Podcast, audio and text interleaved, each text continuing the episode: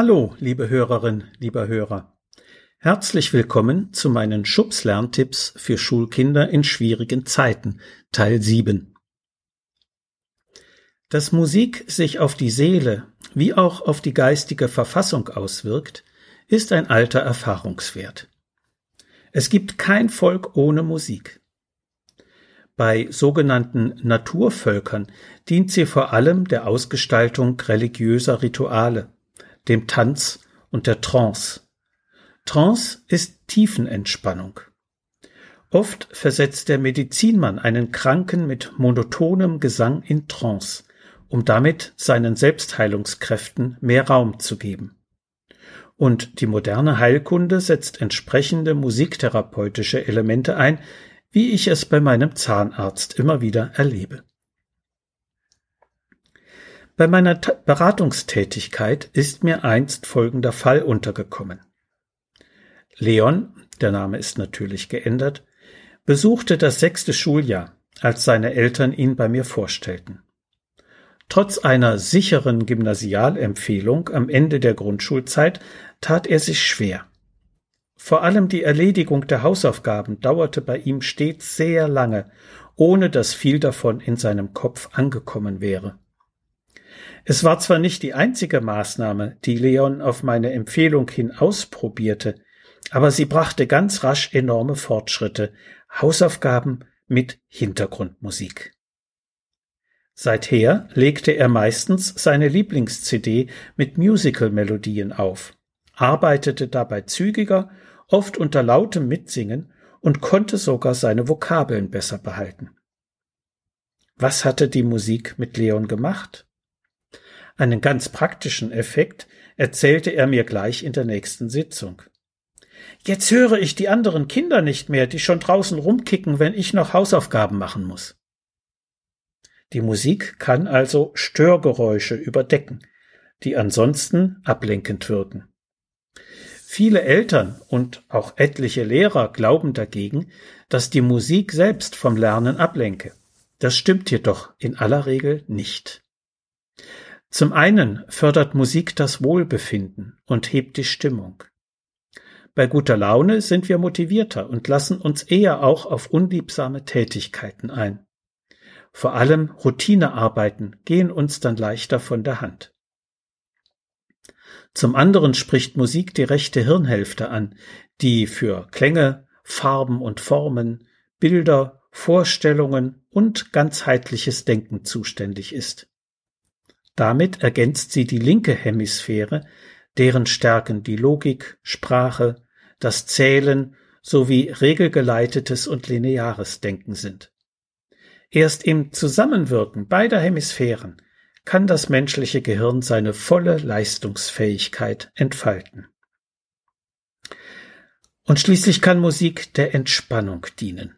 Angespanntes Lernen unter Stress oder gar mit Angst funktioniert vor allem bei anspruchsvollen Aufgabenstellungen nur unbefriedigend.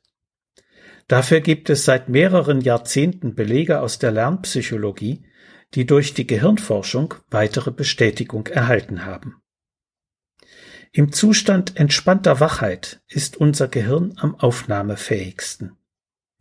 Diesen Zustand unterstützt solche Musik, die einen ruhigen, gleichmäßigen Rhythmus von 60 bis 70 Schlägen pro Minute aufweist, der unserem Ruhepuls entspricht. Außerdem sollte sie harmonisch klingen. Diese Bedingungen werden von langsamen Musikstücken aus Barock und Klassik erfüllt, zum Beispiel Largos von Bach, Händel, Mozart und anderen.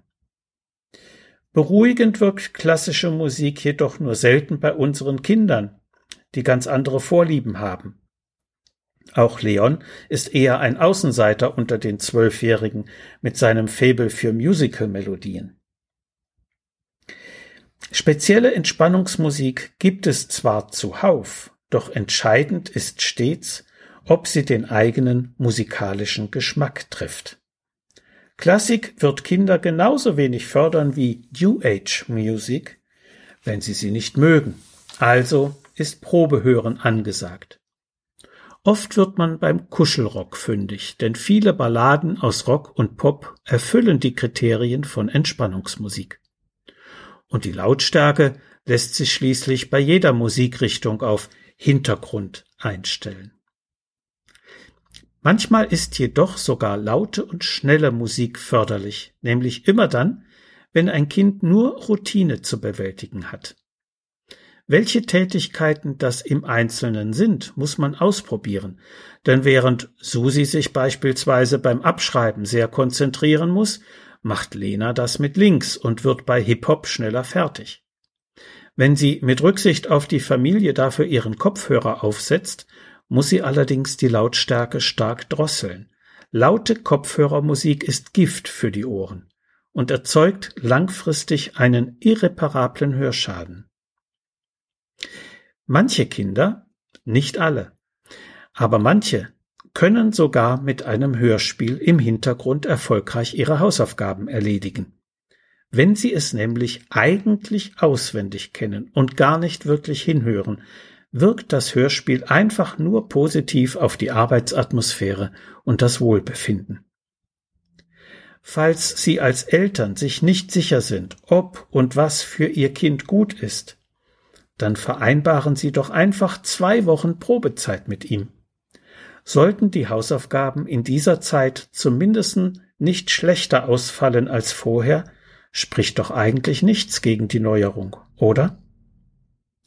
Sie finden diese Hinweise und viele weitere Informationen auch in meinem aktuellen, erst im März 2020 erschienenen Buch Konzentration, der Schlüssel zum Schulerfolg.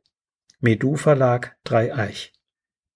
Wenn Sie dringende Fragen haben, können Sie gerne über www.schulberatungsservice.de Kontakt mit mir aufnehmen. Bis die Tage und bleiben Sie gesund. Ihr Detlef Träbert.